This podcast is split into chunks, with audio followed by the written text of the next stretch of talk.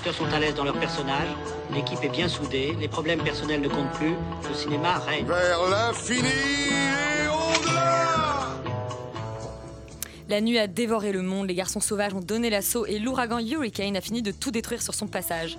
Ce soir, le jour de mon retour, l'étincelle derrière cette avalanche de catastrophes sera Eva, femme mystérieuse, et Tommy Wiseau, artiste désastreux mais ambitieux jusqu'à la moelle. Un conseil, si c'est la fin des temps, vous n'êtes à l'abri que dans une salle de cinéma. Extérieur nuit sur Radio Campus Paris, c'est parti.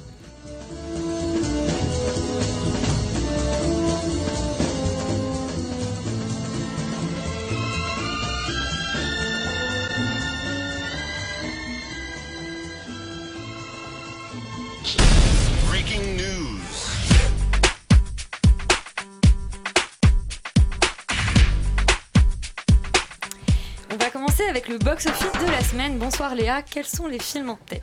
Bonsoir Elisabeth. Et oui, le, box-office de la semaine commence avec le César du public 2019. Oui, c'est La Ch'tite Famille 2 et avec Danny Boone qui arrive en première place cette semaine avec 2 430 000 spectateurs.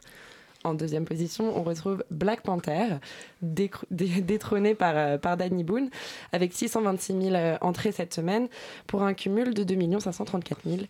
En troisième position, ça va peut-être pas trop te faire plaisir, Elisabeth, mais c'est le Labyrinthe 3 Oh, toujours toujours là, avec euh, 393 000 entrées cette semaine pour un cumul de 2 411 000. Voilà, je ne- n'enfoncerai pas le couteau dans la plaie en, en ne racontant pas qu'il a fait moins d'entrées en tout que l'acheté de famille en une semaine. Et en quatrième Mais il n'est pas sur son territoire. euh. en quatrième position, le concurrent au futur César euh, du, euh, du, du public euh, 2019, car c'est les Tuches 3, avec 323 000 entrées euh, cette semaine, qui cumulent quand même à plus de 5 millions d'entrées Ils euh, peuvent rentrer chez eux, les tuches. Hein. Vu, vu les chiffres de Danny Boone, il va finir à, à su- super haut, c'est terrible. Il va finir sur une autre planète. Ah ouais. Euh, Laurent, toi, tu t'es occupé du 14h de Paris. Quels sont les films qui sont en tête pour, euh, pour leur sortie euh, aujourd'hui? Eh ben, en tête du 14h de Paris, on commence par Eva, qui fait quand même 1133 entrées pour 19 copies avec une moyenne de 60, ce qui est quand même déjà assez impressionnant. Euh, qui, est, qui distance d'ailleurs largement euh, le deuxième film qui est euh, Madame Mills, une voisine si parfaite, avec euh, Pierre Richard et je me rappelle plus, c'est Alexandra Lamy, non? Je ne sais Non, plus. non, non, c'est Sophie C'est Marceau. Sophie Il fait Marceau. deux Ah, Sophie ok. Marceau. Un film dont on vous parlera sans faute la semaine prochaine, parce que Ouais, j'ai c'est très envie de le voir. Madame, Madame Woodfire 2. Ça a l'air merveilleux, qui fait quand même incroyable. 738 entrées pour 17 copies, donc une moyenne de 43, ce qui est vraiment pas honorable. Le troisième film de ce classement dont on va vous parler aujourd'hui fait 587 entrées pour 10 copies seulement, donc une moyenne de 59, ce qui est assez élevé, et c'est The Disaster Artist, euh, ce qui est plutôt un bon démarrage pour ce film. Euh, on peut vous parler aussi de, euh, de comment dire, de, de ah, des étoiles restantes. Les étoiles Étoiles restantes. restantes qui sort aujourd'hui, le film dont on a- vous a déjà parlé, ou on en a déjà interviewé, bref, qui fait 54 entrées pour Plus, une copie seulement.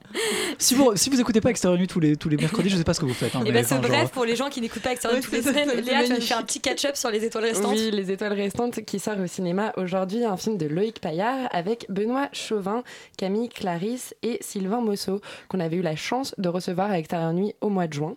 Euh, fin juin, même début juillet. Euh, oui, avait au moment du, du Champs-Élysées Film Festival. Voilà, exactement, au moment des Champs-Élysées Film Festival. Euh, c'est un film vraiment touchant qui raconte le destin d'un d'un jeune homme de 25 ans qui se retrouve propulsé dans la vie active après deux ans d'inactivité car activité amoureuse. Et il raconte son expérience, enfin sa mauvaise expérience amoureuse, la fin de son histoire d'amour. Et son père, qui est malade, va essayer de l'aider à retrouver goût en l'amour. Ça peut paraître un peu cuculapral euh, dit comme ça, mais c'est un film vraiment touchant et surtout qui a été complètement autoproduit.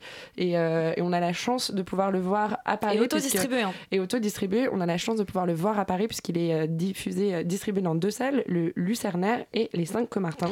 Donc allez le voir, donnez-lui une chance euh, d'être encore là la semaine prochaine. Alors moi c'est très curieux parce que j'ai 54 entrées pour une seule copie en fait. Donc, euh, Ah bon. non, mais il y a- il y, a pourtant, il est, Ouais, il y a il est peut-être bien projeté dans les deux. il y en a- J'ai vérifié euh, Mais, tout à l'heure. euh, Peut-être une erreur mais dans je mon crois qu'au Lucernaire, il n'y a que la séance de ce soir. Je crois qu'il y a Ah, la Non, première il y en a- séance. il y en avait deux, je crois qu'il y avait Ouais. 17h50 et 20h, mais enfin, bref, dans ces 14h. deux cinémas. Mais c'est quand même un. Bon score pour C'est quand même un beau démarrage. parce 54 que copies pour un. Cette semaine, on peut 54, quand même insister sur le fait qu'il y a beaucoup de documentaires qui sortent, dont deux documentaires qui sont absolument magnifiques. Waga Girls, qui raconte l'histoire, euh, le, le destin de euh, cinq jeunes filles à Ouagadougou qui ont- sont passionnées par la mécanique et qui font des études pour devenir mécaniciennes à Ouagadougou. C'est vraiment des très beaux destins de femmes euh, en Afrique. Ça vaut vraiment le coup d'aller le voir. Et un autre documentaire qui malheureusement fait une entrée aux 14h de Paris, qui arrive à la toute Et fin. c'était toi. Non, ce n'était pas moi, mais c'est Signé, qui est un, un documentaire magnifique sur la langue des signes et le fait que, euh, en fait, dans le monde, il y a euh, plus d'une cinquantaine de, euh, de différentes lang- langues des signes, puisque c'est c'est pas une langue des signes universelle. Et, euh, et c'est vraiment très beau. Je vous encourage à aller le voir. Eh ben, on te remercie. On ira, on ira, on essayera de faire quelques entrées de plus pour ce, pour ce documentaire. Euh, la grosse actualité euh, de ce week-end, euh, c'était les Césars et les Oscars. Euh, Ah bon? Pardon Bah non, mais il y a, il y a des gens que ça a intéressé manifestement. Je sais, moi, pas trop. Mais... Les Césars et les Oscars, Elisabeth, euh, les Césars et les Oscars avec des palmarès que on a pu trouver euh, un peu tièdes, des discours très politiques comme d'habitude, mais peut-être euh, pas forcément aussi politiques que ce qu'on espérait. Les Césars ont été marqués par euh, bah, la grande victoire de 120 battements par minute qui a euh, rappelé beaucoup de prix, et les Oscars par Et euh, la forme de l'eau. qui est quand même la. Au revoir là-haut l'a bien challengé, mais on ressort pas aussi. euh, Et Petit Paysan qui sort avec des beaux Oscars. et avec Petit des beaux Césars. voilà, pardon. qui sort avec des très beaux, euh, des très beaux Césars, des très beaux prix, mais qui a malheureusement qui a un peu passé sous silence après tous les discours qui ont été faits autour de 120 battements par minute. Ce qu'on a retenu des Césars, vraiment, c'est que Manu Payet ne sait pas chanter. Il faut qu'il arrête Ouais, sa c'est- carrière dans le rap terrible. et, et dans la comédie musicale. Tiens, il y a Vincent Elbaz. Ça ne marche pas. Euh, on a retenu qu'on avait envie de voir la saucisse. hein, je- Mais complètement. Voilà, moi, Avec très- la voix de Louis Garrel, moi, ça m'a j'ai- complètement Moi, j'ai vraiment envie de voir la saucisse, donc s'il vous plaît, faites-le. Vous nous avez déçus en ne faisant pas le biopic sur Carlos. S'il vous plaît, cette fois, faites, faites la saucisse. Euh, ou le CE des légendes, qui était comme une très, très, très jolie parodie. Euh, et on ne sait pas trop si Blanche Gardin était si drôle que ça. C'est quand même le moment qui a jeté un petit froid sur la cérémonie, ce moment humour par rapport à l'affaire Harvey Weinstein et euh, au mouvement MeToo, par rapport à tout cet engouement médiatique autour du harcèlement sexuel et notamment du harcèlement sexuel dans le milieu du cinéma et envers les actrices. Elle a fait un discours que moi j'ai trouvé personnellement assez drôle, un peu décalé, mais elle arborait assez fièrement à la fois le ruban blanc, euh, symbole justement de lutte contre le harcèlement sexuel, et un badge Louis C.K. Et c'est vrai qu'on se pose un peu la question. On sait que la comédienne euh, a apporté son soutien à Louis C.K., qui, était, euh, qui est lui accusé de- d'exhibitionnisme et pas de harcèlement sexuel directement. Mais ça pose un peu la question de si je venais sur scène pour. Faire des petites blagues sur les années 40 avec un badge pétain, on sait pas trop si c'est si drôle que ça. Les gens rigoleraient, je pense. Le, palmarès, on peut peut-être du coup rappeler Voilà, voilà, que va- la forme de l'eau. La- alors ça c'est pour les Oscars. Si Ah, on pardon, revenir tu- rapidement sur les Césars, oui Blanche Gardin n'est pas encore aux Oscars. On, on lui souhaite Non, hein, non, de je faire voulais- des, des oui, bien discours sûr. humoristiques aux Oscars, mais c'est pas encore le cas. Euh, les Césars c'est 120 battements par minute, donc a reçu le César du meilleur film. On va parler de la meilleure actrice, Jeanne Balibar, qui a fait un discours très touchant justement sur euh, le fait que les actrices françaises devaient se serrer les coudes et se serrer les coudes aujourd'hui, se féliciter les unes les autres pour mettre fin à toutes ces rumeurs sur la compétition qui peut régner justement euh, entre les femmes comédiennes. L'Oscar du meilleur acteur est attribué à Swan Arlo pour son rôle dans Petit Paysan. Euh, le meilleur espoir féminin, c'est Camélia Jordana dans Le Brio. Et le meilleur espoir masculin, Nawel Pérez Biscayart pour son rôle dans 120 battements par minute, qui a été rejoint d'ailleurs par, euh, par Antoine Reinhardt, qui est acteur de second rôle, César du meilleur acteur de second rôle, aussi pour son rôle dans 120 battements par minute. Si on veut parler du palmarès des Oscars, peut-être, on retiendra que donc le meilleur film, c'est La forme de l'eau de Guillermo del Toro, qui a aussi reçu l'Oscar de meilleur réalisateur. En tant que meilleure actrice, c'est Frances McDormand pour son rôle dans Three Billboards, qui avait également reçu le Golden Globes euh, de meilleure actrice. Meilleur acteur, Gary Oldman pour Les Heures Sombres et son rôle de Churchill. Et euh, Quelle surprise. Et beaucoup de maquillage. voilà. Après, euh, il y a eu des petites surprises. Pour les meilleurs scénarios, on a eu Get Out, on a eu Call Me By Your Name. Euh, Du coup, Get Out, ouais, scénario original et euh, Call et Me By Your Name, scénario adapté. adapté. Ouais. Donc, euh, non, une cérémonie euh, plutôt euh, pas mal. Un discours de Frances McDormand très engagé et vraiment très beau. Elle a aussi euh, demandé à toutes les actrices présentes dans la salle de se lever et de l'accompagner dans son mouvement, de la rejoindre, de montrer leur présence et de dire que voilà, elles n'étaient pas que médiatiquement présentes pour parler de harcèlement, elles étaient aussi médiatiquement présentes pour parler de leur projet.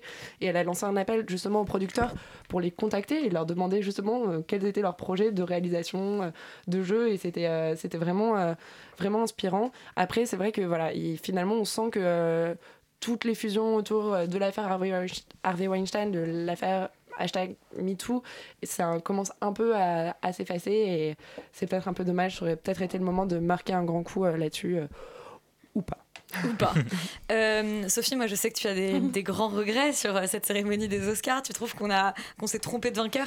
Ah bah oui, non mais je trouve que La forme de l'eau, c'était un film qui m'a personnellement piqué les yeux et que j'ai trouvé... euh, Qu'on avait plutôt apprécié autour du Moi, je plateau. quitte le plateau J'ai trouvé vraiment que c'était. Elle avait quelle euh, forme là? Ah, elle avait une forme vraiment laide, mais bon, euh, écoute, hein, euh, voilà. Non, mais en tout cas, moi, je, je pense que non, j'aurais clairement. Enfin, oui, pour moi, c'était Call Me by Your Name, le grand, euh, le grand vainqueur. Et tout le monde est d'accord sur ce plateau. Tout le monde, absolument tout le monde sans exception. merci, Surtout merci. Yuri. Oui, mais, mais je Ouais, l'ai déjà quitté le plateau, donc c'est pour ça que ça compte plus. C'est- toujours intéressant d'avoir Ouais. ce genre de débat parce qu'on peut rappeler aussi qu'au César, euh, le grand absent parmi euh, les récompensés, c'est Grave. Grave Oui. qui est quand Mais même non, mais c'est pas si étonnant que ça parce qu'il C'est faut se mettre dans la tête d'un votant. C'est-à-dire que le film est sorti il y a un an et demi, deux ans.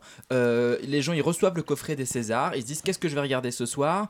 Euh, Je vais pas regarder le film gore. euh, Il, il est sorti des- en des janvier 2017 par Ouais. Non mais Non, disons mais que Garance Marillier aurait pu, le buzz- aurait le pu buzz rester en avant, tête ouais, et, le- et aurait pu et- avoir le César de. Mais on peut se poser la question aussi par rapport à la. à- toujours à des la films place de récents et, et Camilla des Jordana. films aussi qui c'est quand même c'est quand même après un moment c'est le plus grand nombre qui vote et donc Oui, moment mais le plus grand nombre il choisit pas forcément les films les plus pointus. L'an dernier, on a eu un énorme buzz au, euh, moment de Cannes, euh, notamment autour de Divine, qui avait aussi remporté la Caméra d'Or, qui a remporté beaucoup de prix au moment des Césars. Aujourd'hui, Jeune Femme, euh, de Léonore. Serrail, qui a remporté la Caméra d'Or et qui était aussi euh, parmi, euh, parmi les Ouais. nommés au, au César, n'a rien remporté non plus. Il y avait absolument aucune euh, effusion autour de ça et, et c'est un peu dommage finalement. C'est ces effets de buzz et finalement des films qu'on pourrait attendre comme euh, récompensés ne le sont pas. Je suis d'accord pour Jeune Femme, mais Grave est un film quand même très pointu. Ça m'étonne pas qu'il Ouais. ait rien eu parce que voilà, parce que Mais c'est- dans la tête des gens. C'est beau que le genre en fait marche pas vraiment dans les prix. Moi, ça, je trouve qu'il y a un truc assez ta- attachant en fait. Comme ça, on peut toujours cracher sur les Césars et les Oscars et Voilà. on continue d'être content. Et, et- et- et on peut toujours dire que euh, est-ce qu'on peut dire que Danny Boone était complètement détestable euh,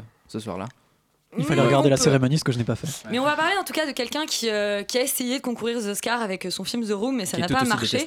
Euh, il est pas détestable, Tommy Wiseau.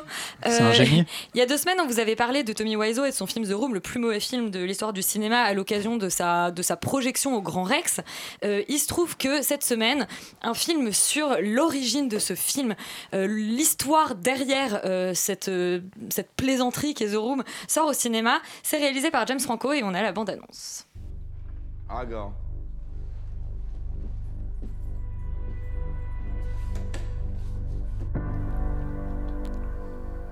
Don't talk about me, not to class.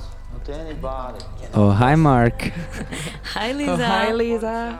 Bon, on est, euh, on est entre, entre fans de The Room ici. Tout le monde n'a pas vu The Room. La première question, peut-être que, que je vais te poser, Yuri, est-ce que c'est un film qu'on peut voir sans avoir vu The Room? C'est compliqué. C'est compliqué parce que déjà le personnage de Tommy Wiseau, si tu n'as pas la référence du vrai, je pense que c'est très compliqué de rentrer dedans et de comprendre pourquoi ce type est aussi dingue et pourquoi en fait c'est drôle qu'il soit aussi dingue. C'est-à-dire qu'il y a, il y a pas, quand t'as pas cette fascination pour le mystère autour de ce personnage, je pense que c'est un peu difficile d'y entrer dedans. Je trouve que le film de James Franco donne finalement assez peu de portes d'entrée à son film. Euh, C'est un des- film de fan. hein. c'est un, film de fan pour les fans, même s'il a très bien marché euh, d'un point de vue euh, commercial. Donc ça, ça, ça montre quand même que le film euh, intéresse au-delà du spectre de, de- de fans purs et durs de The Room. Voilà, néanmoins, je trouve le film assez faible, notamment sur ce point, parce que je pense qu'il n'est pas assez, il n'est pas assez précis dans sa définition des personnages. Je trouve qu'il il laisse beaucoup de personnages sur le bord de la route, comme, euh, bah, comme Greg Sestero, qui est le narrateur entre guillemets de l'histoire. Je trouve Puisque manque le, le film est adapté du coup du livre de Greg Sestero, Voilà. qui est un peu le, le- quand même l'alter ego de, de, de, de Tommy Wiseau. Oui, voilà, le, le saint d'esprit- l'alter ego saint d'esprit un peu de, de Tommy Wiseau, et, et c'est qui est le l'autre comédien du film The Room, donc pour expliquer un peu. Et je trouve que ce personnage-là n'est pas bien défini, il, on ne comprend pas vraiment pourquoi il fait tout ça, est-ce qu'il il le suit parce qu'il n'est pas sûr de lui, mais voilà, parce que il faut, faut dire que le livre qu'a écrit Greg Sestero est extraordinaire, c'est-à-dire que si vous, si vous ne connaissez pas The Room, si vous n'avez pas vu The Room, euh, je pense que lire le livre de Greg Sestero est beaucoup plus intéressant et instructif sur le personnage de Tommy et sur, tout ce qu'est The Room que le film, qui finalement, dans sa mise en scène et dans son point de vue, est assez plat. Et je trouve, même s'il n'est pas du tout désagréable à voir, je- je- j'encourage les gens à aller le voir quand même, il est. Voilà, il n'est pas assez fou pour la folie de son sujet. Il- il- pour moi, il reste dans une euh, mise en scène assez plate. Il n'a pas de point de vue. C'est un film qui, pour moi, aurait dû être réalisé par Werner Herzog ou quelqu'un qui a cette fulgurance-là. Et et il n'y a pas cette lui-même. fulgurance. Barb- Schroeder. euh, voilà, et James Franco n'a pas cette folie, n'a pas cette fulgurance, il n'ose pas aller dans la folie, il veut ramener Tommy Wiseau sur Terre, alors que ce qu'on veut justement, c'est qu'il parte à 3 km au-dessus du sol. on pourrait rétorquer que c'est un que c'est un que c'est un bon divertissement, que ça peut justement être une porte d'entrée, une invitation pour des spectateurs à voir The Room. Je sais pas ce que t'en penses, Stéphane. Le problème, c'est que qu'est-ce qu'est-ce qu'on qu'est-ce qu'on dit quand on fait une porte d'entrée pour un film tel que The Room? Qu'est-ce qu'on fait quand enfin qu'est-ce qu'on qu'est- qu'est-ce qu'on a entre les On mains quand on prend l'objet The Room? Room. En fait, on, bah, si on peut les préparer, on peut très bien les préparer en expliquant qu'il y a un mythe autour de Tommy Wiseau. On peut très bien les expliquer en allant voir par exemple une séance avec euh, au Grand Rex avec organisé par Panic et Chroma qui avant de, de, de lancer le film explique ce truc du mythe présente le mec euh, présente des, des scènes et en fait c'est un truc de cette séance qui m'a fait penser à peu près euh, à mon point de vue sur le film et qui m'a vraiment aidé à le clarifier et je suis assez d'accord avec à peu près tout ce qu'a dit Yuri c'est qu'il y, y a un truc qui circule sur internet des moments euh, du The Room comparé au moment de The Mm. Disaster Artist Ça se Et en termine fait- là-dessus d'ailleurs. et ça se termine là-dessus. Et en fait, il y a un, un côté un peu bonbon, un côté euh, récréation de revoir James Franco rejouer ces scènes que joue Ouais. Tommy Wiseau lui-même, qu'il a écrites pour.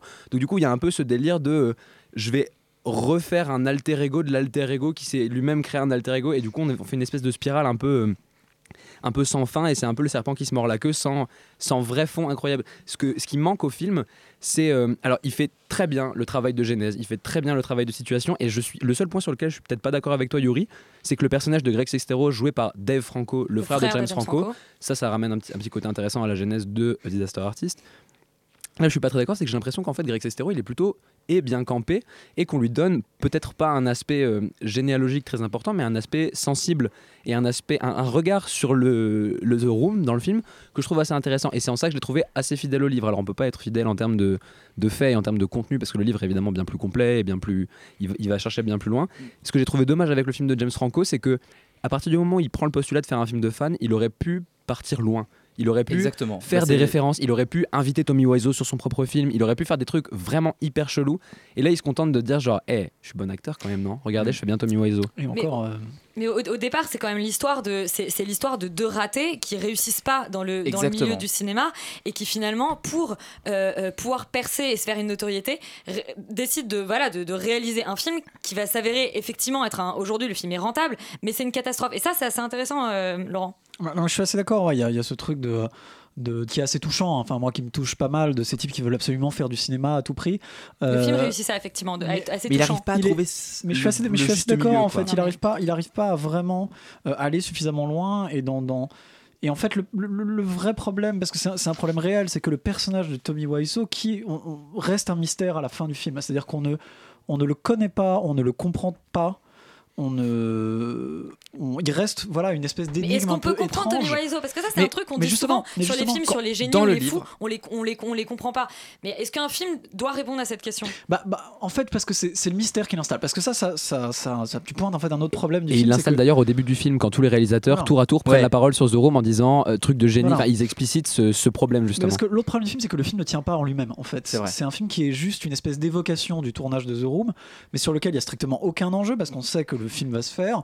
On sait que Tommy Wiseau a énormément d'argent à claquer dans ce film, on ne sait pas pourquoi ni comment, et ce mystère-là, en fait, n'est jamais éclairci, parce, qu'en réalité, parce que dans la vraie vie, il n'est pas éclairci. En fait. Et il est jamais non plus pas- épaissi, c'est-à-dire qu'il en Il joue pas non plus. C'est- une scène dans le Euh, film où il dit mais d'où vient tout cet et argent il et aurait pu broder autour et de ce la- mystère finalement. c'est la faiblesse ouais. du film en fait. C'est vraiment la faiblesse du film d'être un- une espèce de film de fan euh, qui, qui voilà, que se- seuls les gens qui ont vraiment vu The Room aimé, pourront vaguement aimer ce film.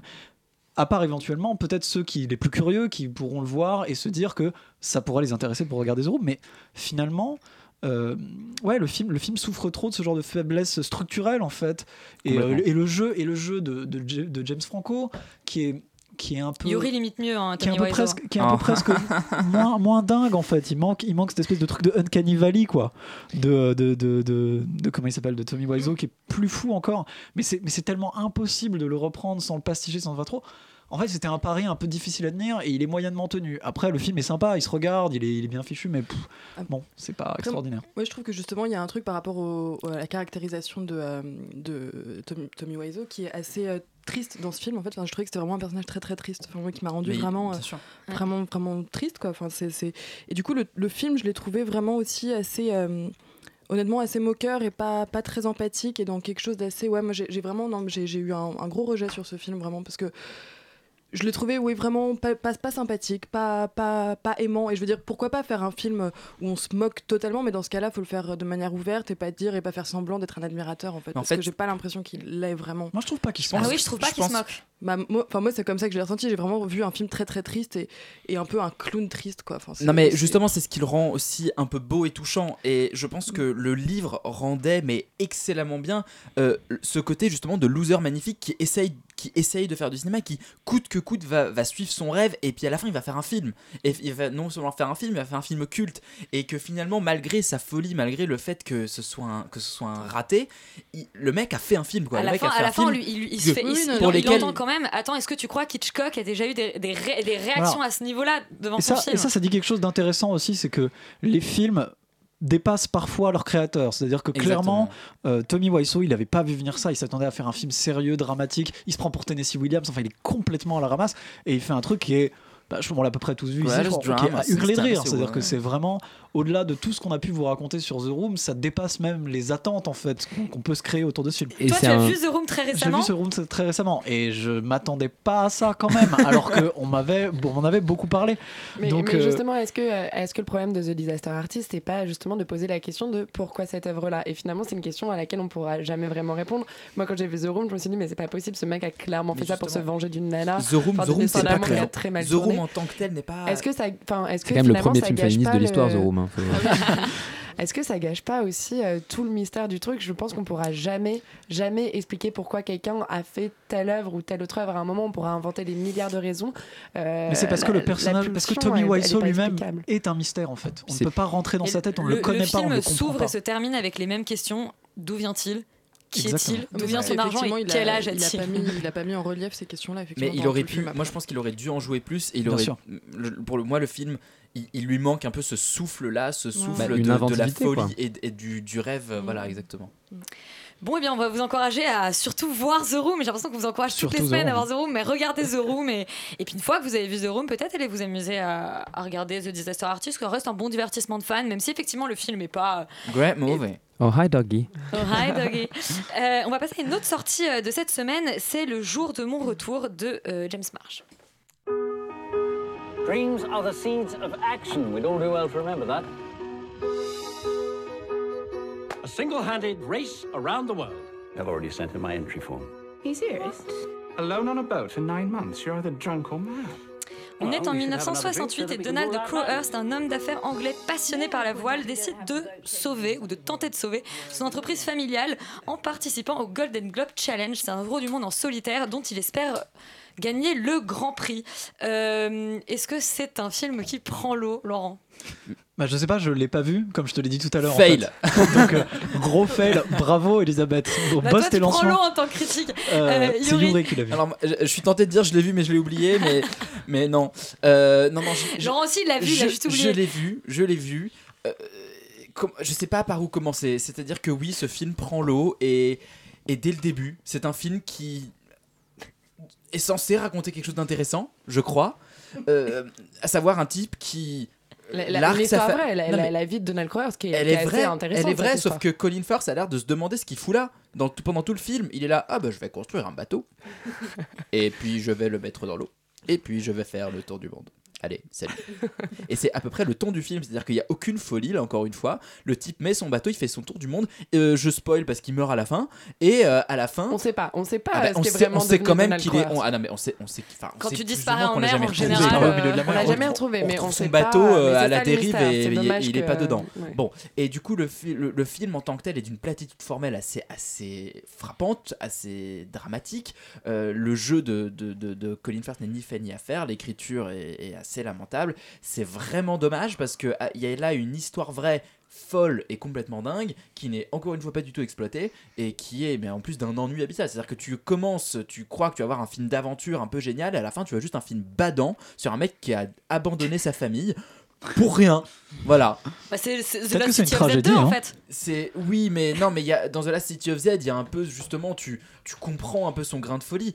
Là non, là c'est vraiment juste un truc. euh, Il se fait un pari à lui-même. Je vais mettre mon bateau dans, euh, je, vais mettre mon bateau, je vais faire le tour du monde, je vais le construire moi-même et tu vas voir ce que tu vas voir. Sauf que à aucun moment, à aucun moment tu crois à son ambition. C'est-à-dire que t'as l'impression qu'il fait juste ça parce qu'il s'emmerde et qu'il meurt aussi parce qu'il s'emmerde et qu'il y a une que finalement regarder un mec euh, s'emmerder pendant une heure et demie, c'est bah, tu finis par euh, hmm, par compatir. Ça commence par Ça bien, rame.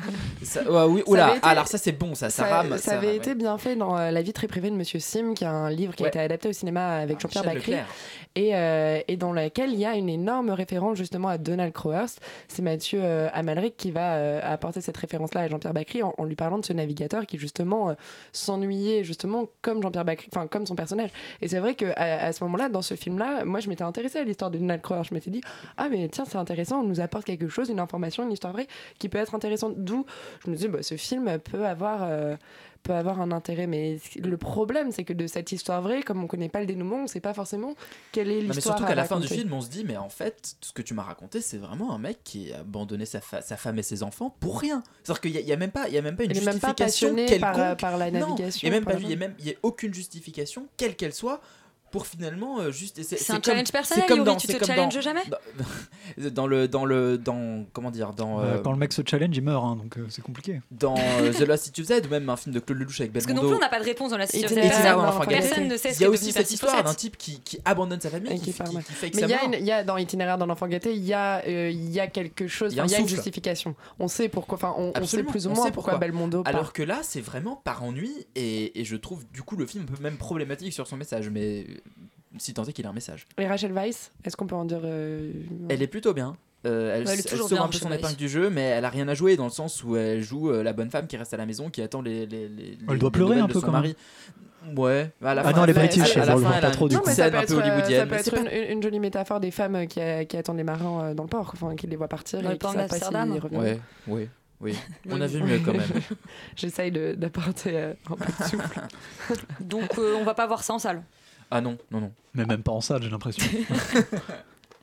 Bon, Euh, on va passer à un autre phénomène euh, climatique qui peut engendrer euh, des morts. C'est une avalanche euh, au début d'Eva qui provoque la rencontre entre, entre une mystérieuse femme campée par Isabelle Huppert et un jeune romancier euh, interprété par euh, Gaspard Huel.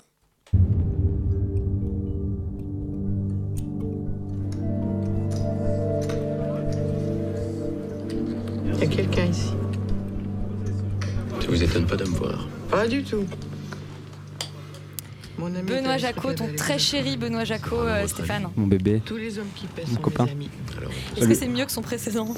Bah, du coup, euh, moi j'ai trouvé ça plutôt bien. On avait reçu, euh, on avait reçu euh, Julia Roy ici pour nous parler d'Ajamé, qui était scénariste et actrice sur le film. On l'a reçu également aujourd'hui. On va diffuser l'interview après l'émission. Et alors, c'est un, hein. c'est un film, euh, c'est un film assez compliqué parce qu'il est, il est complètement différent de d'Ajamé. Ajamé, c'était une adaptation. Là, c'est aussi une adaptation d'un roman de James Hedley Chase, qui est un roman de série noire. Donc, c'est un petit peu des des petits romans un peu comme euh, un, un peu comme ce qu'avait fait la Hammer euh, dans les dans les années dans les années 60 avec les films d'horreur. Là, c'est une adaptation de thriller, donc on pourrait penser à des séries d'Agatha Christie, de ce genre de, de Mary Higgins Clark. Et en fait, James Hedley Chase, c'est quelqu'un qui fait des romans euh, un, assez, un peu mineurs en fait, avec des, histoires qui sont pas forcément très creusées. Là, on a une histoire qui est quand même assez euh, cliché, qui est euh, que Bertrand, un écrivain, un metteur en scène, en fait, vole une histoire qui s'appelle Le mot de passe, la vole à un écrivain euh, britannique pour lequel il était gigolo. Et en fait, il base tout son succès sur le succès de cette nouvelle qui ne lui appartient pas. Et lorsque le directeur du théâtre dans lequel il joue le mot de passe lui demande de réécrire quelque chose, euh, lui il lui dit que bah, évidemment il a plein d'idées, il va tenter une comédie, il va tenter quelque chose, et il ne tente, il arrive à ne rien tenter. Et donc il y a toute cette situation un peu étrange où il se fait envoyer à Annecy dans un festival de théâtre pour jouer le mot de passe et pour, euh, pour réécrire une nouvelle pièce. Et il rencontre en fait euh, lors d'une, comme tu l'as dit, d'une avalanche, en fait, il y a Eva, une prostituée et un client qui rentrent dans le chalet de sa compagne Caroline et il, il rencontre Eva, il tombe complètement sous le charme de cette meuf et ça devient son sujet d'inspiration. Donc effectivement il y a ce côté un peu euh, ambivalence de ah j'ai pas d'inspiration et du coup la, la prostituée devient euh, Sur le papier, ça ressemble pas mal à un homme idéal. hein. mais sur le papier, ça ressemble à Mais énormément de ressemble scénarios de films noirs. En fait, c'est c'est un des premiers romans noirs qui a été écrit en 45 et il y a eu énormément d'adaptations après. Il y a beaucoup de films qui ont été faits de, de Preminger, de Hawks, qui ont été basés sur ce même type de scénario. Je crois que Laura, c'est c'est basé un petit peu du même Mm. type de roman, qui est pas exactement la même histoire, mais qui est basé du même type de littérature. Donc en fait, il y, a une- y a une adaptation de Joseph Lozé qui a été réalisée en 63 avec Jeanne Moreau dans le rôle de, de Eva. Jeanne Moreau, Isabelle Huppert, comparez vous-même à la maison. Et en fait, c'est un film qui euh, peut paraître mineur sur les, hum, sur les plans scénaristiques, qui pour moi a, des- a quelques problèmes de rythme, mais c'est un film que je trouve intéressant parce que Benoît Jacot, c'est quelqu'un dont il, il faut penser la cinématographie comme une cinématographie héritière de la nouvelle vague, comme Oui, une, ciné- cinématographie conjointe à celle d'Éric Romer, comme une, une, euh, une façon de planifier ses plans euh, qui sera très proche de celle de Jacques Doyon. Et c'est quelqu'un en fait qui euh, s'intéresse à ses acteurs et c'est quelqu'un qui construit un film autour de ses acteurs. Donc en fait, le film est intéressant en cela que c'est la rencontre Uliel-Huppert. Et que en fait cette rencontre-là, elle est quand même assez inattendue et au cœur de ce film dans lequel il y a, alors c'est vrai qu'il y, a des- scènes où on ne croit pas trop, il y a des scènes de, vengeance, il y a des scènes où Gaspard Uliel revient comme un espèce de fantôme. Il y a des choses auxquelles on ne croit pas trop, mais en fait ce, à quoi on croit, c'est cette espèce de mi-improvisation, mi-documentaire qui est, pour moi en fait plus que le prétexte du scénario devient un- une espèce de réflexion après sur ces deux acteurs qui m'a qui m'a beaucoup plu en fait. Sophie, toi, t'avais beaucoup aimé euh, À jamais. Ouais, j'avais beaucoup aimé à jamais et écoute, j'ai été très extrêmement déçue par, euh, par Eva. Qui, euh, qui pourtant pour moi reprend un peu les mêmes thématiques. Enfin, on peut retrouver des, des- des liens de jonction entre euh, Eva et à jamais. Comme les scènes de Mais moto et de est- oui, et puis dans cette espèce de, de, de, de- personnes qui sont. On peut se po- poser la question de savoir si elles existent vraiment, si euh, est-ce que telle personne est réelle, est-ce qu'elle existe dans la tête de l'autre, etc. Enfin, Alors bon. pourquoi t'as aussi peu Et aimé j'ai vraiment détesté parce que, enfin vraiment détesté, c'était vraiment épiderm- épidermique parce que j'ai trouvé que c'était euh, extrêmement euh, laid et, et content de soi. Enfin, c'était vraiment, j'ai eu l'impression d'être devant, devant un film de débutant avec euh, quelqu'un qui savait pas agencer ses plans, qui savait pas euh, raconter une histoire, qui savait pas euh, diriger des acteurs, qui, qui, était, qui rendait ses acteurs grotesques. Et, euh, et je suis désolée Stéphane, Mais- mais je t'en prie, je sais que euh, tu as aimé ce film, mais enfin que tu as, Mais je te- plus aimé que moi, excusez mais- pas, battez-vous. Mais je t'en euh, prie, mais voilà, ton mais non, avis, mais enfin, c'est pas- Du non, non, sang. mais j'étais vraiment, j'étais vraiment, euh, Fight. j'étais vraiment, enfin, vraiment très déçue par Pourquoi ce film. grotesque? Et- Grotesque parce que tout est grotesque de la perruque de Huppert euh, au plan euh, où il fait euh, des allers-retours euh, comme dans un télé, euh, enfin dans une télé-réalité Comme dans entre le les deux. berger les deux- espagnol, il fait des allers-retours, il écrit dans le train? non, non, mais entre, enfin, dans, dans, dans- aller-retour au niveau caméra, mais euh, entre euh, le visage d'un tel et d'une telle, et qu'il fait comme ça, il fait. euh, Enfin voilà, je, je- je suis en train de on vous voit le pas, montrer, tu sais, tu sais qu'il n'y a pas d'image à la radio? Voilà, mais non, mais On c'est. mais enfin, un voilà, on a, on a une espèce de, de, de- de mouvement de caméra hyper laid et vraiment, on a l'impression d'être devant un. Enfin, oui, une télé-réalité parfois. Et, euh, et, c'est, et je trouvais ça, non, vraiment. Documentaire et vraiment- pour Stéphane, télé-réalité pour Sophie. Voilà. Le non, c'était un peu ça, hein, c'était et un peu un documentaire tu- tu parles- télé-réalité. Tu parlais du fait qu'il y avait des scènes qui étaient assez. euh, auxquelles on avait du mal à croire. Et pour moi, c'est vraiment tout le film, dès le début, dès le début du film et jusqu'à la fin, il n'y a aucune scène qui est crédible. En fait, j'ai, j'ai pas, j'ai pas accroché une seule Même seconde. la j'ai scène même de pas- rencontre Mais Eva non, Caroline. justement, qui elle- est- Ah non, Eva Car... Mais non, mais enfin, bon, ça déjà, elle arrive quand même plutôt à la fin. Mais, euh, mais même, même le- la, la rencontre entre. euh, euh, Uliel, je sais plus, Bertrand, Bertrand, Bertrand et et, Eva. Eva, j'y ai pas cru une seule seconde, c'est super étrange. Le, le mec, il arrive chez lui, il y a deux personnes qui se sont incrustées chez Il lui la porte, Juste sa réaction, c'est dire euh, Toi, tu vas aller dans le congélo dehors. Et puis, très content de lui parce qu'il répète deux fois la phrase quand même. Et il a réécrit Et après. il l'a réécrit. Mais il y a aussi, du coup, tout un discours aussi où il, où il parle avec sa, sa- sa Caroline, sa- donc Julia Roy, où, il lui dit, où elle lui dit Voilà, il y a dans, ah, ce, que t'as- ce que tu viens d'écrire, c'est un peu plat. Donc, du coup, ce qu'il vient d'écrire, c'est quand même le dialogue qu'il a eu avec Huppert, donc qui a quand même été écrit par Benoît Jacot. Enfin, donc, tu Mais dis, mais, c'est- mais quand même- méta. C'est quand même, ouais, c'est méta, c'est- ça le truc, c'est que c'est très méta, dit, mais voilà, ça alors il y a peut- le premier degré, le deuxième degré, le troisième degré, il faut que tu arrives à atteindre le troisième degré. Et donc, j'ai l'impression que, certes, sur, sur, sur la Enfin, sur le papier, c'est une très belle idée, mais le problème, c'est que le film n'a jamais réussi. Sachant je pense qu'il essaye d'aller au troisième degré, ce film, mais qu'il reste le- au premier. Quoi. Enfin, Dans le film, le premier degré, ce qu'ils disent, c'est qu'il faut être au premier degré, passer au second, donc Ouais. l'ironie, le sarcasme, et revenir au premier. Ça. Il n'existe pas de gros, densité troisième, troisième degré. euh, En fait, voilà. le troisième, c'est une, C'est une revenir au remétamorphose. premier en sachant que tu es au premier, en gros. Mais est-ce qu'on peut parler du fait que Isabelle Huppert a 65 ans Voilà. et Laurent que Gaspard Ulliel et que Gaspard. Ulliel tombe amoureux d'elle genre comme ça alors que c'est une dame d'un certain âge Bon, te Merde. trouve quand même très très Citation, rétrograde. hein. citation du film, l'âge avec depuis Brigitte. l'âge n'est pas important lorsqu'on s'entend bien. Citation du film. Ah oui, c'est D'accord. Eh bien, on va conclure Voilà. sur cette très belle, cette très belle phrase pour Donc, maintenant. allez le voir, Mine n'allez pas le Euh, voir. voilà. Mais je pense que c'est très bien. Les gens vont avoir un débat, euh, peuvent avoir des débats à la sortie. Si vous voulez, on y va. Sophie s'assoit à gauche, moi à votre droite, et on vous fait le, le live, le le live commence du film, c'est ça. Euh, on, va, on va maintenant parler de deux films de genre français qui sont sortis. Ah. euh, c'est ouais, non mais c'est plutôt rare. Euh, le premier, La nuit a dévoré le monde, raconte l'histoire de Sam qui, en se réveillant dans un appartement, euh, enfin sans dessus dessous après une soirée, hein, ça, ça arrive assez régulièrement dans la vie de Laurent notamment, euh, Ouais, se rend compte et ça c'est un peu moins la vie de Laurent quoi que je sais pas que des zombies ont envahi la ville. Euh, trip sous acide ou vraie euh, catastrophe. On écoute la bande annonce, on en parle juste après. T'as échappé à tout.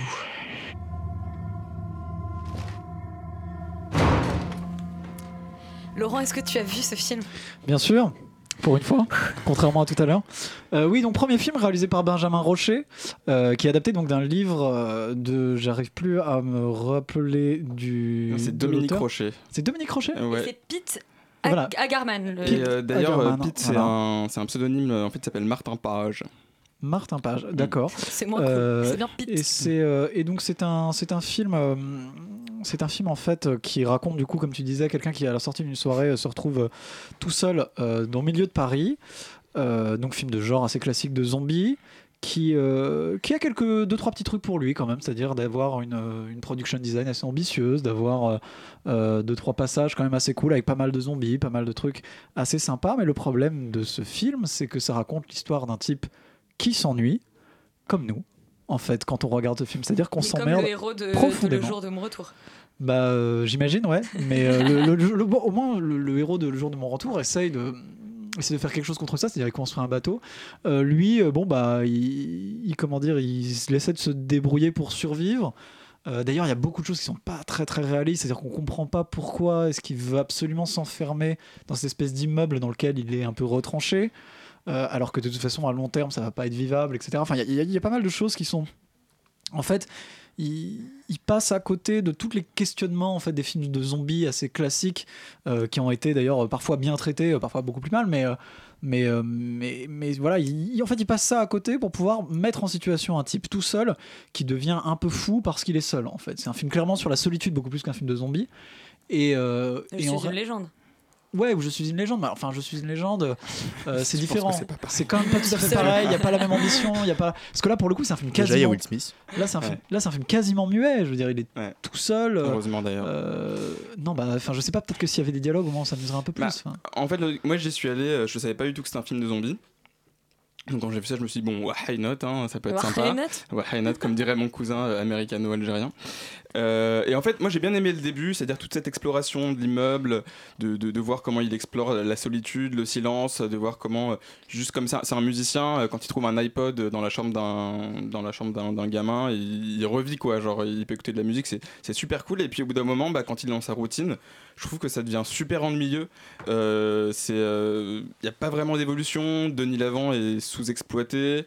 Euh, dès que les acteurs ouvrent la bouche, euh, c'est l'enfer. C'est des moi. acteurs étrangers en fait, hein, quand même. Donc, et, euh, et je trouve que ça marche pas du tout. Moi, j'aurais bien aimé en fait qu'au milieu du film, il aille explorer euh, d'autres euh, d'autres euh, appartements, ce qui, Oui, ne- fait- ce qui ne se passe pas. bah, il explore d'autres appartements, mais il explore Enfin, pas non, d'autres immeubles. immeubles, quoi. en fait, Ouais, pardon, ouais, il- il sort pas de son. Et, euh, de du coup, quoi. moi j'ai croisé, euh, j'ai croisé en fait, euh, je trouvais qu'il y avait un problème. mais J'ai j'ai croisé un ancien collègue à moi dans la, dans la salle de ciné qui m'expliquait que c'était un livre à la base et qu'en fait dans le livre il se passe très très peu de choses comme dans le film, sauf que tu as tous les, toutes les pensées du personnage en fait, toutes ses réflexions sur la solitude, l'humanité. T'aurais voulu une voix off? Et non, alors justement, pas d'une voix off, mais de trouver une manière de retranscrire quand même pas, ça. mais, euh, Ou alors de, de- de faire venir à lui des éléments qui, qui, qui nous permettent. Ou même, moi, un truc que j'aime beaucoup dans le film, c'est qu'il est musicien et des fois, il y a des petits moments où il fait de la musique.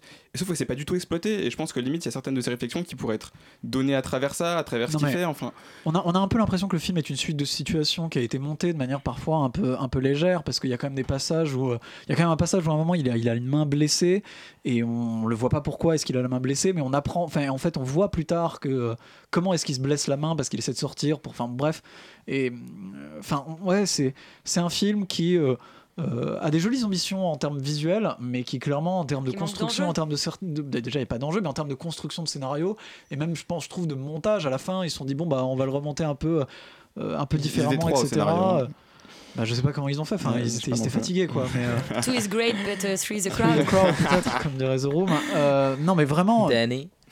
Non mais vraiment c'est euh, c'est un, c'est un échec en termes en termes de en termes d'histoire et quand j'utilise le enfin c'est pas un 20 mots c'est-à-dire que c'est vraiment un, un échec absolu en termes de scénario et en termes d'histoire c'est dommage parce que il y avait il y avait une petite ambition il y avait des choses qui n'étaient pas inintéressantes mais comment est-ce qu'on peut filmer quelqu'un qui devient fou sans expliquer comment est-ce qu'il devient fou Euh, peut-être que clairement c'était trop pour eux quoi qu'ils enfin qu'ils n'ont pas réussi à à, à faire à faire ce qu'ils voulaient faire et je et clairement enfin nous et, résultat le spectateur s'emmerde en fait L'ennui a dévoré le monde. j'ai pas mal de gens qui sont L'ennui sortis de la salle. le hein. monde, exactement. Je fais le jeu de mots, C'est- je l'ai fait. Mince. Mais euh, ouais, ouais, j'étais surpris. Il y a- il y, a pas mal de gens qui, ont- qui sont sortis de la salle où j'étais, euh, qui étaient plutôt pleines d'ailleurs. Et, Au début. Au début, et puis pas à la fin. Et puis à la fin, t'étais tout seul et il y avait des zombies autour de toi. C'est ça. Euh, on va parler d'un autre film de genre qui est sorti euh, cette semaine. Euh, c'est Les Garçons Sauvages de Bertrand on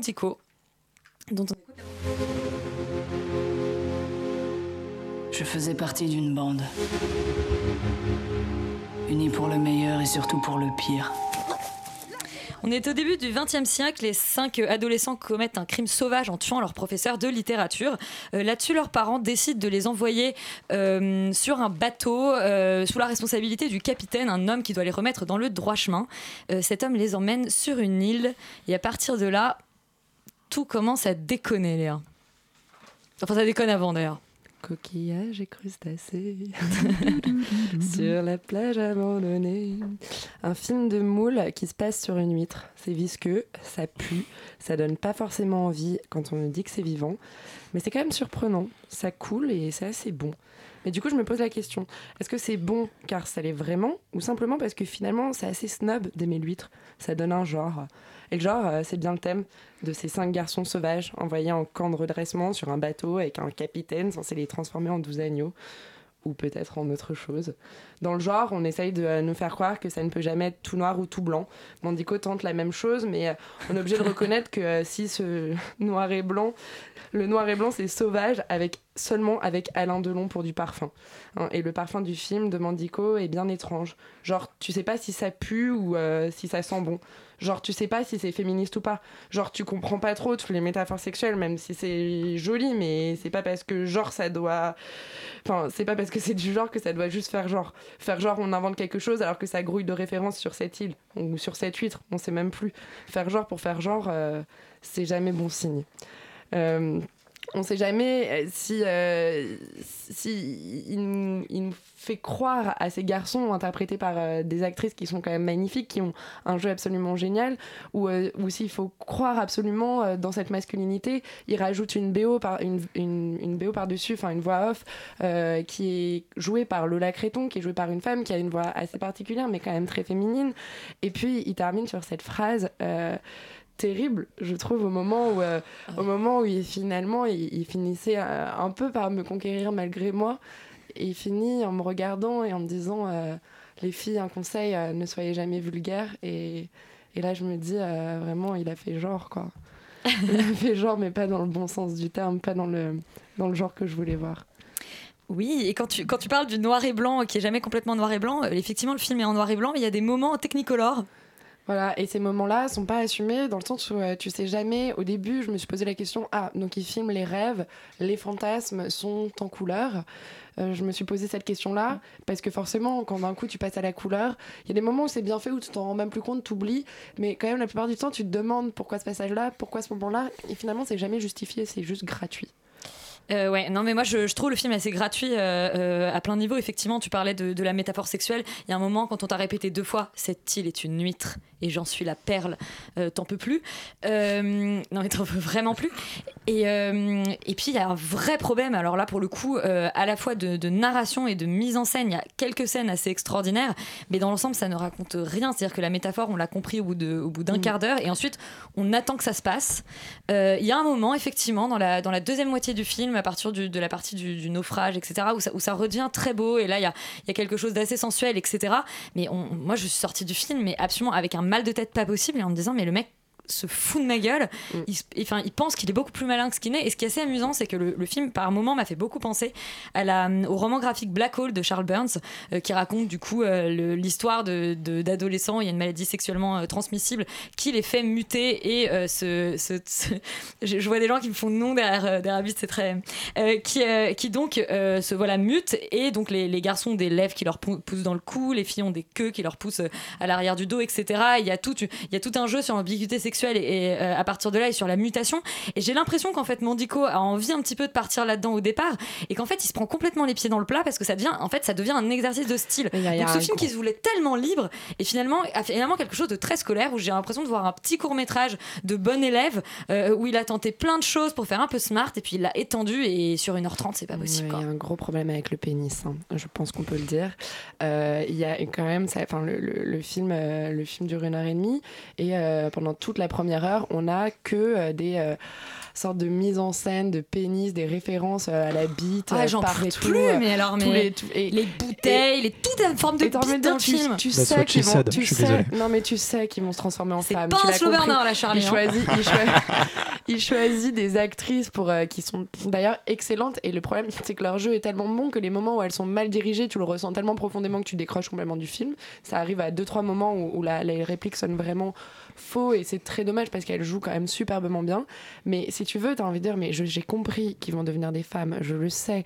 Arrête de me montrer des bites, montre-moi du vagin un peu, enfin fais quelque chose. Et puis alors Et après, tu met- vois des huîtres dans tous les Voilà, sens. what et ça met- Ouais. et ça met une heure à arriver, mais je- si tu veux, ça m'énerve cette espèce de, de prétention de dire regardez, je vais faire un truc nouveau, ouais, c'est génial. Je suis hyper contente qu'un film comme ça, je suis hyper contente qu'un film comme ça sorte aujourd'hui sur les écrans. Je suis hyper contente qu'un film comme ça soit produit en France et puisse sortir et être autant distribué parce qu'il est quand même distribué dans plus de 5 salles à Paris.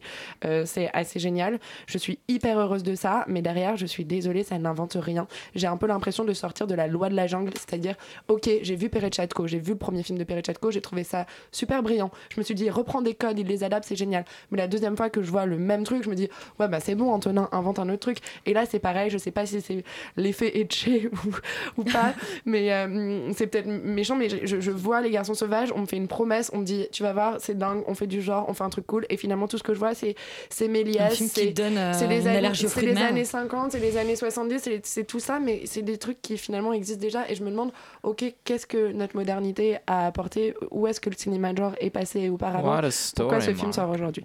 Et mais voilà, mais moi ce que je veux dire, c'est que je veux vous encourager à aller voir ce film parce que je pense que c'est quand même, euh, je pense que ce film apporte quand même des jolies choses, même si on, on l'a beaucoup défoncé. Je pense qu'il il a, il a quand même un intérêt euh, visuel. Il y a des très belles choses. Il y a des très belles scènes, oui. Des très beaux décors, des très beaux costumes, euh, un jeu d'actrice incroyable et d'acteurs aussi, mais, mais c'est un, peu, euh, c'est un peu décevant. Bah, c'est dommage qu'on soit obligé de descendre de films de genre français de suite. Euh, J'espère qu'on va avoir un peu plus de chance du côté de l'Espagne avec Marrow Bones.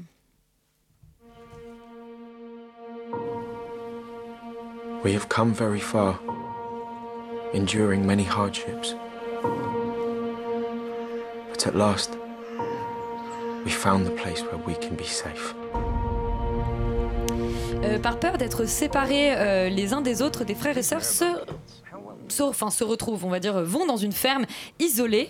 Euh, c'est un film d'horreur, Stéphane. Alors ils ne as- vont pas dans une ferme Ils isolée. En fait, ils- leur mère les a fait emménager dans cette ferme isolée euh, quand elle était encore en vie. et en le fait, film est mal pitché. Ça, c'est pas très sympa. ils sont- en fait, en gros, c'est simplement parce que lorsque leur mère décède, Jack et ses deux frères et sœurs, euh, en fait, restent dans leur maison de Marrowbone, qui est cette, cette espèce de ferme abandonnée, en fait.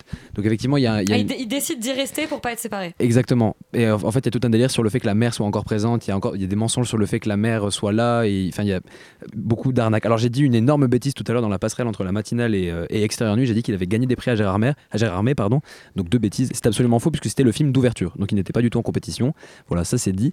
Et c'est un film donc du coup hispano-américain de Sergio J. Sanchez. Et c'est alors extrêmement dommage parce que du coup, c'est l'histoire de Jack et ses, euh, ses deux frères et une sœur, sœur ouais. qui en fait vivent dans cette espèce de cellule familiale. Alors le film est intéressant parce que c'est une maison, euh, c'est une maison craquelée, c'est une maison retirée. On pense à Amityville, on pense euh, à énormément de films de Guillermo del Toro, on pense à des films où les gens euh, se retirent à la campagne pour vivre une situation un peu inquiétante. Il y a tout un, tout un délire fait autour de la maison qui est assez intéressant. Quand on entre dans la, dans la maison, en fait, on a des flashbacks qui viennent nous montrer comment la mère les a introduits à cette maison. Donc, en gros, elle dessine des lignes dans la maison qu'on ne peut pas franchir, euh, sous peine de. Enfin, pardon, qu'on doit franchir parce qu'en fait, c'est la ligne de la nouvelle vie. Donc, il y a des trucs assez métaphoriques, euh, assez intéressants qui sont tentés tout au long du film. Il y a tout un jeu sur les miroirs qui est assez bien fait tout au long du film aussi. Il y a le délire qu'on cache les miroirs avec des toiles et en fait dès que le plus jeune frère s'approche d'un miroir pour une raison quelconque, euh, ça, ça fonctionne très bien. Le miroir devient un truc hyper inquiétant. Quand la toile tombe, il y a des musiques hyper bien rythmées, hyper bien faites. Donc c'est un film d'horreur d'une excellente facture qui a conquis les salles à Gérard Armé parce que euh, voilà, c'est un film qui, qui sait bien se diriger, dont, dont les musiques sont bien placées, les, les quatre acteurs sont assez incroyables. Mais c'est un film dont le twist final est juste impossible. On ne peut pas proposer aujourd'hui un film d'horreur aussi bien rythmé, aussi bien fait, avec ce twist final que je ne dévoilerai pas parce que je vous encourage peut-être à Ils passer. sont tous morts. Non, mais c'est juste. Enfin, voilà, il y a, il y a un truc comme ça qui est juste impossible à gérer dans un film d'horreur comme ça. C'est-à-dire qu'on nous installe un truc intéressant. C'est un film sur lequel on peut revenir après une seconde lecture parce qu'une fois qu'on a compris le twist final, il y a des choses intéressantes euh, à re-regarder dans la structure du film. C'est un film qui répond à des codes de films d'horreur assez intéressants. Mais Ah, bordel, il se réveille et c'est un rêve. mais bordel, enfin, on a vu, on a vu des films, genre je sais pas, à Gérardmer, il y a eu des films qui ont été primés tels que Ghostland qui sort dans une semaine et qui- on- dont on va absolument vous parler. On a pu vous revoir Scream, qui est un film juste euh, absolument incroyable. Dans le film d'horreur déjà, dès il y a 20 ans, dès il y a 30 ans, il y a des choses qui sont faites qui sont absolument incroyables. Il y a eu Veronica de Paco Plaza qui est sorti il y a, qui a pas très longtemps, en, en décembre de cette année, qui est juste un truc absolument incroyable sur le Ouija, qui essaye des trucs, qui fait des mises en scène de dingue. Et là, en fait, on en fait, c'est scandaleux parce qu'on on n'a rien à lui imputer en termes de mise en scène. on le a, mot est posé. Voilà. c'est vraiment un scandale parce que, en tant qu'amateur de cinéma de genre, je veux dire, il y a des gens qui font des choses, qui tentent des choses. Le cinéma d'horreur, c'est un cinéma qui peut devenir iconique. C'est un cinéma avec lequel on peut faire, avec des petits bouts de ficelle, on peut faire des scènes incroyables. Je pense à la scène de la porte de garage dans Scream. C'est une scène qui restera dans les mémoires de tout le monde. En fait, on peut faire des choses incroyables avec du cinéma d'horreur. Et là, on nous livre un film d'une d'une pauvreté d'inventivité qui est navrante en fait. C'est vraiment un de parfaite facture, mais c'est T'as été extrêmement ravi jusqu'au dommage. bout et on a cassé ton jouet. J'ai été ravi jusqu'au bout et à la fin ils m'ont dit haha. Tant pis, rentre chez toi, genre, what a story mark. Et j'étais vraiment extrêmement frustré. Et je suis sorti, j'ai mis un petit carton, j'ai mis un petit carton nul. Voilà, je le dis, j'ai voté nul au festival. Je pouvais pas, c'est Tu pas nous as fait possible. le même effet que ta critique. Genre, moi, tu m'as vendu un truc, je me suis dit c'est génial, et puis tu me dis que c'est nul. et, bah, finalement. et bah voilà, j'ai su retransmettre ce sentiment de spectateur que j'ai ressenti. C'est vraiment scandaleux. Voilà, c'est tout. euh, Monsieur Sanchez, j'espère que vous m'avez entendu et que vous allez travailler avec Paco Plaza pour votre prochain film parce que putain, vous avez du potentiel. S'il vous que plaît, tu quittes faites, le plateau faites un truc. Non, je le quitte pas, mais je demanderai à ce que lui vienne et le quitte. Et bien ça tombe bien, on va continuer de parler de films scandaleux avec Hurricane de Rob Cohen. On, entend, on écoute tout de suite la bande-annonce. Hurricane, le film de donc Yuri. Pardon. Il y a un ouragan qui arrive. Il faut pas tarder. Agent Corbin pour le rapport. Et la bande-annonce est en VF, moi j'adore ça. Euh, Hurricane, ça se passe sur la côte est des États-Unis et ça raconte l'histoire de deux frères. Alors il y a, y voilà, il y a un espèce d'ouragan qui va tout détruire, c'est la catastrophe. Mais en fait, c'est le cadet de leurs soucis parce qu'en même temps, il y a des hackers un peu euh, complètement ouf et toute une espèce d'arnaque dans la ville et on va piquer 600 millions euh, de dollars. Est-ce que c'est la suite de Geostorm Mais presque. Euh, non, je voudrais revenir un petit peu sérieusement sur la blague qu'a faite Stéphane juste avant. Euh, ça mérite un Est-ce que je suis sur 20. licencié ou- C'est interdit. C'est complètement interdit. Est-ce que je suis Voilà, viré Ça se passe comment Laurent, je- quitte le plateau. je- C'est pas possible. C'est pas possible. On arrête tout de suite. Et on va parler un peu sérieusement d'un d'un film. Euh, Je sais pas trop comment le caractériser.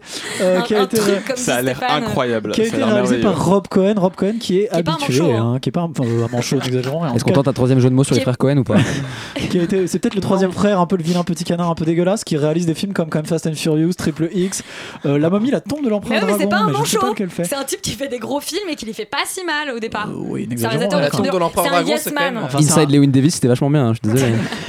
C'est un gros yes man, euh, voilà, un peu débile. Ça raconte l'histoire, voilà, d'un heist movie débile, euh, avec euh, des types. euh, ah lui, je sais pas s'il est débile, mais en tout cas, ces films le sont souvent. Euh, il- voilà, c'est un heist movie pendant un, un- comment dire, un- une sorte de gros ouragan, un ouragan très très très lourd, et en gros Très très méchant. très très méchant qui tue, enfin qui fait beaucoup de dégâts. Vraiment pas très C'est sympa. un Force 5. Et du coup, ils veulent voler beaucoup, beaucoup d'argent. Enfin, euh, s'ils sont millions, euh, c'est pas non plus. euh, Ouais, enfin, 600 millions de dollars en cash, bah, je sais pas. Ouais, tu, moi, tu je m'as- dis pas non, perso, Tu as mais, manifestement euh, de très gros moyens, Léa. et je, je- tant mieux pour Un toi. peu mais- comme Tommy Wiseau. hein, je suis Un peu comme désolé. Tommy Wiseau. Peut-être que c'est la fortune de Tommy Wiseau qui est dans ce corps, je ne sais pas. En tout cas, euh, en tout cas, voilà, bon, on est sur un film assez classique. Évidemment, il y a une nana, la seule qui a le code du coffre, euh, s'enfuit et se réfugie avec un météorologue euh, qui évidemment a un lourd passé parce que son père est mort lors d'un ouragan.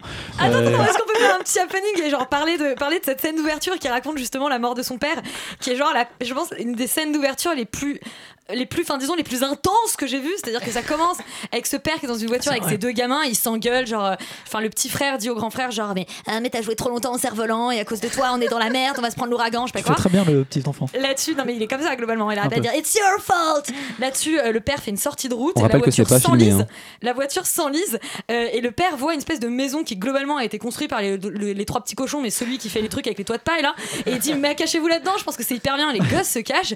Là, le père est en train de réparer Alors, le truc. Train de passer beaucoup de temps, mais en tout le cas, père, ça le fait. père s'envole, il se Les prend le gens, camion. voilà, ils- Mais attends, c'est génial. Et là, toute la maison s'envole, etc. Et l'ouragan prend la tête, d'une- enfin, prend la forme d'une tête du tête de En mort. fait, en fait, C'est hyper méta en fait. En fait, on- on- Hyper fort. Tu viens, tu viens de résumer assez bien le film, c'est-à-dire qu'en gros le film est une succession de grosses scènes d'action un petit peu débiles et on essaie de trouver le moyen par des artifices scénaristiques de mauvais mais C'est niveau. le magicien d'Oz. En fait, genre, ils sont morts dans cette maison de paille, ils sont arrivés dans le Peut-être, pays d'Oz. peut-être, mais euh, en gros on, on essaie de trouver Pas des très joli, le pays d'Oz, on essaie de trouver des artifices scénaristiques Le un peu d'Oz. bidons pour essayer de justifier les différentes scènes d'action. Euh, évidemment c'est nul, euh, évidemment c'est débile, parfois ça va même beaucoup plus que le Parfois, débile. c'est très drôle. hein. C'est un petit peu border même. Enfin, Ouais. Je veux dire, évidemment, c'est pas bien. Euh, on s'en prend plein la gueule quand même. hein. Ça envoie du steak. euh, Il y a quand même des, des camions qui les volent. Enfin, bon, je veux dire. Déconseillé pour les véganes donc. Non, mais attends, attends, les camions, les camions, ils volent, mais Mais c'est mieux que ça.